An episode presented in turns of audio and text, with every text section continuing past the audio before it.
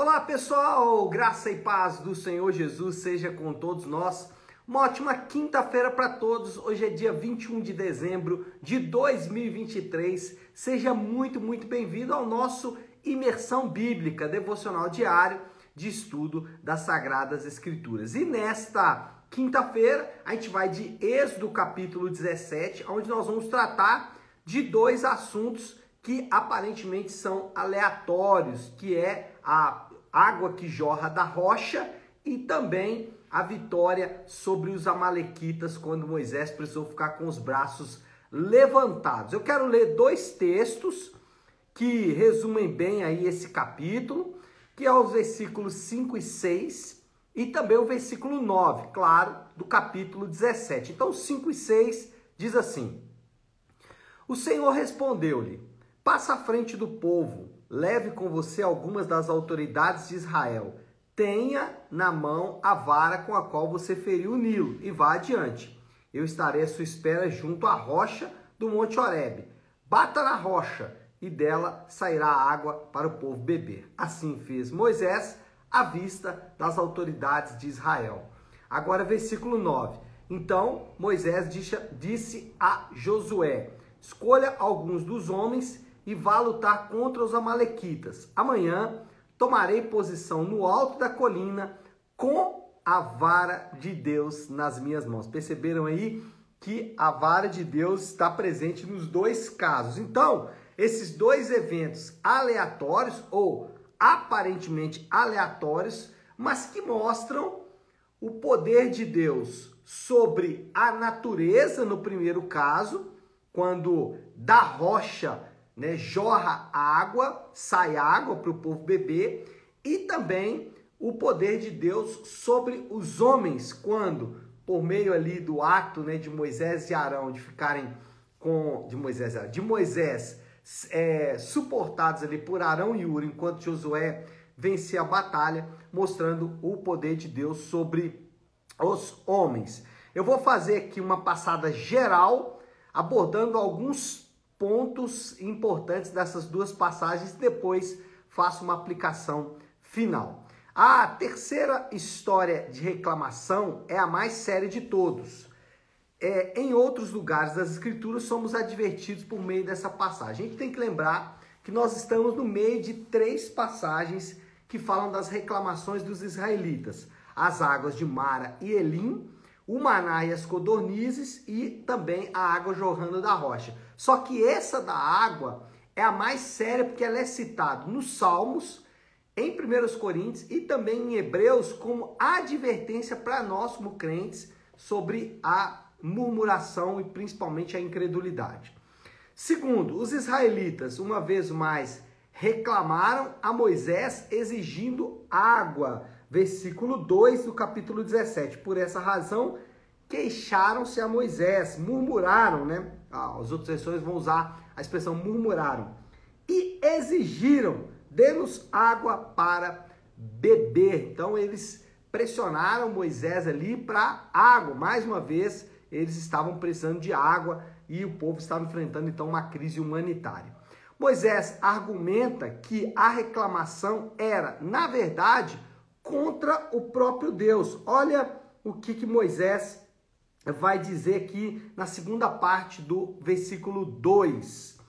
Porque, aliás, desculpa, ele respondeu: Por que se queixam a mim? Por que põe o Senhor à prova? Moisés linka a reclamação deles como se fosse uma reclamação ao próprio Deus, que apesar, esse é o nosso quarto ponto, apesar da atitude do povo de reclamar, de murmurar, Deus responde com graça.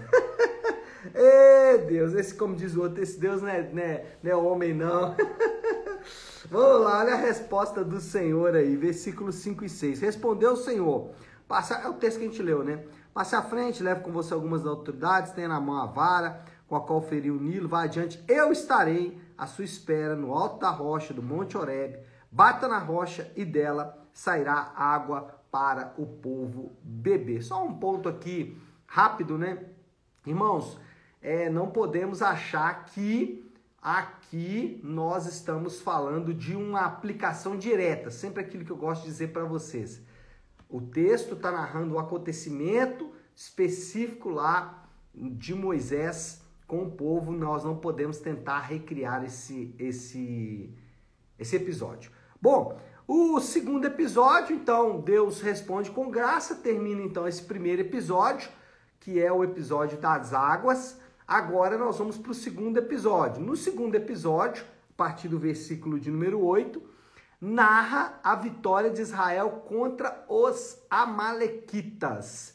Diferentemente dos relatos anteriores, nesse caso não temos reclamações, pelo contrário, né? Nós temos o povo agindo aqui com uma certa coerência, uma certa unidade, cada um fazendo ali a sua tarefa. Então, diferente das reclamações anteriores, o foco aqui não é a murmuração. E quem eram os amalequitas? Os amalequitas, eles eram um povo seminômade, ou seja, eles ficavam em alguns lugares durante um tempo, depois iam embora, e eles eram descendentes de Esaú. Mas a guerra aqui não parece ser uma questão étnica, não era porque eles eram descendentes de Esaú, mas sim porque eles eram meio que isso eles vão remontar durante a história deles. Lá no Juízes a gente vai ver bastante sobre os amalequitas eles eram assim meio que criminosos mesmo, era meio que do perfil deles é, não trabalharem muito e roubarem dos seus inimigos para ter sustento. Josué é mencionado pela primeira vez, versículo 9. É, então Moisés disse a Josué, só isso, sem introdução ou sem uma designação formal. Josué já aparece como uma espécie de secretário de Moisés ali, sem muita designação formal. A vara de Deus denota a presença de Deus na batalha. Você percebe aqui que tanto no episódio anterior como nesse episódio, a vara de Deus, né, o cajado ali de autoridade de Moisés está presente e ele denota, ele mostra ali que Deus está presente na batalha. Deus usa esse artifício para é, confirmar para o povo que ele está presente na batalha. Israel forma uma unidade de batalha singular, né? Israel forma um exército aqui bem diferente. Olha aí, versículo 10 e 12. Josué foi então lutar contra os amalequitas conforme Moisés tinha ordenado. Moisés, Arão e U, porém, subiram ao alto da colina. Enquanto Moisés mantinha as mãos erguidas, os israelitas venciam. Quando, porém, as abaixava, os amalequitas venciam. Então, ah, não, o 12 também, desculpa. Quando as mãos de Moisés já estavam cansadas, eles pegaram uma pedra e a colocaram debaixo dele, para que nela se assentasse. Arão e Ur mantiveram erguidas as mãos de Moisés, um de cada lado, de modo que as mãos permaneceram firmes até o pôr do sol. Então, que grupo, né? Uns lutando, outros com mão levantada, outros segurando os braços. Enfim, o resultado é que Israel prevalece por meio do Senhor. E Yahvé controla os exércitos. Olha aí, 17, 13. E, Josué derrotou o exército amalequita ao fio da espada. Duas aplicações distintas dos relatos. Eu disse, os relatos estão conectados. A vara de Deus é um sinal dessa conexão dos dois relatos. Em um, a gente vê o poder de Deus sobre a natureza, no outro, o poder de Deus sobre os exércitos, sobre os homens. Mas as aplicações aqui são um pouco distintas. A primeira aplicação, a água jorrando da rocha prefigura a bênção que nos chega por meio de Jesus, que é identificado como a rocha de Israel por Paulo. Lá em João capítulo 7, versículo 38, Jesus ele se refere ou ele se designa como a rocha que ele não chega a dizer que ele é a rocha, mas ele chega a dizer para os é, fariseus e para os seus seguidores naquele momento que quem crer nele, como diz as escrituras, do seu interior fluirão rios de águas vivas. Então, fazendo um link entre todas essas histórias aí de água, principalmente na no Êxodo, com o próprio Senhor Jesus. E a água ela tem alguns significados na Bíblia. O que, que água normalmente significa na Bíblia? Primeiro, água significa pureza ou santificação.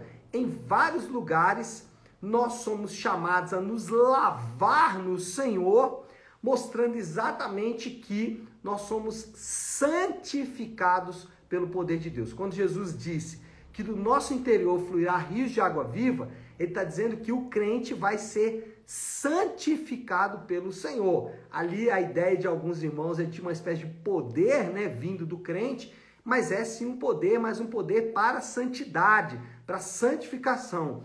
Os crentes que estão em Cristo, eles são santificados pelo poder de Deus prefigurado ali pela água que lava, que limpa o interior e torna o crente puro. Mas também a água tem na Bíblia o significado de pureza, tanto aqui nesse, desculpa, de pureza, de vida, né? nesse texto aqui é uma referência clara a isso. Eles precisavam da água para viver. Mas tem dois textos escatológicos que falam sobre a água como vida. Lá em Ezequiel, ele vai narrar que do trono sai um rio, ou seja, água, e esse rio ele alimenta toda a cidade e mais. As bordas dele são extremamente férteis. E lá em Apocalipse, o apóstolo João faz a mesma descrição de um rio e de muita fertilidade ao redor desse rio. Então, água na Bíblia também representa vida. Por isso que Jesus disse lá sobre água, sobre nascer da água e do espírito, mostrando exatamente que a gente, nós, os crentes, recebemos vida através, ou bênção, né, através da água. Então a água, sim, ela tem essa ligação com vida. E por último, a água significa também, também salvação.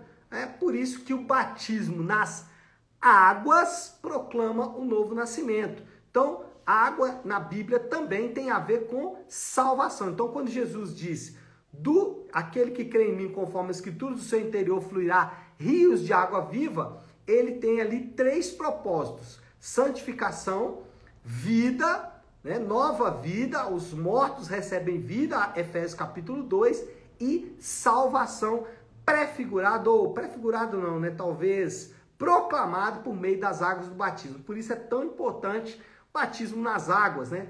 que essa mostra de que nós estamos ligados à rocha, à fonte de águas vivas. E a segunda aplicação aqui, a primeira aplicação então é a prefiguração da bênção por meio de Jesus, que é identificado como rocha. Segundo, a vitória do Senhor contra os amalequitas evidencia que ele, o Senhor, concede dons aos homens conforme a sua vontade. O texto mostra Josué lá na guerra, é, Moisés com os braços levantados e Arão e Ur tendo que suportar os braços de Moisés. E o que, que a gente vai ver aqui? Homens e mulheres servindo nas mais diversas tarefas para que a igreja seja edificada e o nome do Senhor seja glorificado. Essa é, esse modus operandi, né, essa maneira de Deus vai ser vista ao longo das escrituras. Homens e mulheres nas mais diversas tarefas fazendo coisas para que a igreja seja edificada. E no Novo Testamento isso fica muito, mas muito claro é, em vários textos, inclusive o texto que a gente está expondo agora em Efésios vai tratar sobre isso. A gente entender que Deus escolhe homens e mulheres com dons específicos para que a igreja seja edificada e o nome do Senhor seja glorificado. É, e aí, isso aqui tem uma aplicação muito pessoal, né? Que é cuide da sua posição sem se preocupar muito com, lugar, com o lugar dos outros. Já imaginou se Josué, lá no meio da batalha, ficasse olhando para Moisés, o grande líder, aquele que deveria estar na batalha. Você já imaginou se Josué ficasse olhando e reclamando? Olha, eu aqui dando a minha vida e Moisés lá de bracinho levantado. Arão e Ur segurando o bracinho dele. É, isso a gente faz com muita frequência, né, gente? A gente sempre olha para a posição do outro como se a nossa ou fosse muito melhor ou muito pior. Então eu olho para o outro e falo: nossa, a minha posição é boa demais, a dele é muito ruim. Ou então, nossa, a minha posição é muito ruim, a dele é que é a boa, né? Então, lembre-se, Deus coloca pessoas na sua posição. Se Deus está te colocando nessa posição, irmão, se é com a espada na mão, guerreando como Josué, guerreie como Josué se é, né? E aqui não é para recriar o episódio, gente, só para a gente tentar fazer uma questão bem didática aqui. Se a sua posição é como Moisés, se a sua posição é como Arão e Ur, fique naquela posição que Deus te colocou, lembrando que outras pessoas vão ocupar outras posições pela vontade de Deus. Nada, absolutamente nada na igreja de Deus acontece a não ser que Deus queira ou a não ser que Deus esteja direcionando dessa forma. Então, cuide da sua posição. Qual é a sua posição? Faz bem feito. Eu, todos temos um dom, todos temos algo a acrescentar à igreja e você precisa descobrir isso e colocar isso em prática. Talvez você vai servir muito bem é, pregando a palavra, faça isso. Talvez você vai servir, por exemplo, muito bem é, criando textos ou talvez você vai servir muito bem abrindo a porta para pessoas, servindo um copo de água para alguém, ou limpando o chão. Ou talvez você vai servir, além de tudo isso, com as suas finanças também. Se Deus está te dando as suas finanças para você servir, sirva muito bem. Qual é o ponto? Olhe para a sua posição com uma boa posição em que Deus está te dando nessa batalha. Pode ser qual for. Né? Se é com a espada na mão, ou se é segurando as mãos de Moisés, não importa, Deus está te colocando nessa posição. Moral da história: Yahvé tem o controle soberano sobre a natureza e sobre os exércitos. É da é do caráter e da natureza de Deus zelar fielmente pelo seu povo. Não importa se é jorrando água, se é vencendo. Deus zela é, vencendo os inimigos, né? Deus zela fielmente pelo seu povo. E aí, pessoal, qual é o desafio para esta quinta-feira? O que a gente pode pegar de aplicação aqui desse texto? Acho que uma aplicação aqui muito simples, né, gente? Boa parte das nossas reclamações são por não entender que o Senhor zela por nós. Reclamamos que não temos água, ou reclamamos que o outro está fazendo uma posição, uma função que nós é que deveríamos estar fazendo, essas reclamações só mostram que Deus, que nós não entendemos que Deus está zelando por nós. Os dois casos são na mesma direção. Importante olhar e ver o Senhor cuidando de todas as coisas, seja da natureza para trazer água ou da nossa salvação, da vida, da pureza que ele nos traz, porque é ele quem nos dá pureza, vida e salvação, ou então por meio das vitórias espirituais aí, as nossas vitórias contra o pecado e tudo mais, aonde o Senhor ou contra a ansiedade ou contra qualquer outra coisa que a gente precisa vencer, sabendo que o Senhor zela pelo seu povo. Ai, ai, chega né, gente? Falei para danar já, vamos orar? Vamos colocar tudo isso aí diante de Deus? Se você puder, então, pare um instante o que está fazendo e vamos juntos buscar a Deus em oração. Querido Deus, Pai de amor e graça, Senhor, como é maravilhoso nos depararmos com um texto como esse mais uma vez, mostrando o teu governo e o teu zelo fiel a um povo que só sabia reclamar, como eu, como os meus irmãos que estão aqui nessa manhã. Nós também, Senhor Deus, por vezes nos esquecemos do zelo do Senhor. E ao vermos esse texto, nos lembramos como o Senhor é cuidadoso em cada detalhe. É cuidadoso em nos dar, através da água pura que flui de dentro de nós por meio do Espírito Santo, pureza, vida e também salvação, sendo também, Senhor Deus, quando o Senhor nos coloca para servir ao seu povo por meio dos dons, por meio, Senhor Deus, da capacidade que o Senhor tem nos dado. Obrigado, Senhor, por é, cuidar tão graciosamente cada um de nós. Assim nós oramos em nome de Jesus. Amém. Amém, pessoal. Bom, então é isso. Nós vamos ficando por aqui. Que Deus te abençoe. Uma ótima, uma excelente quinta-feira para todos. Fiquem com Deus.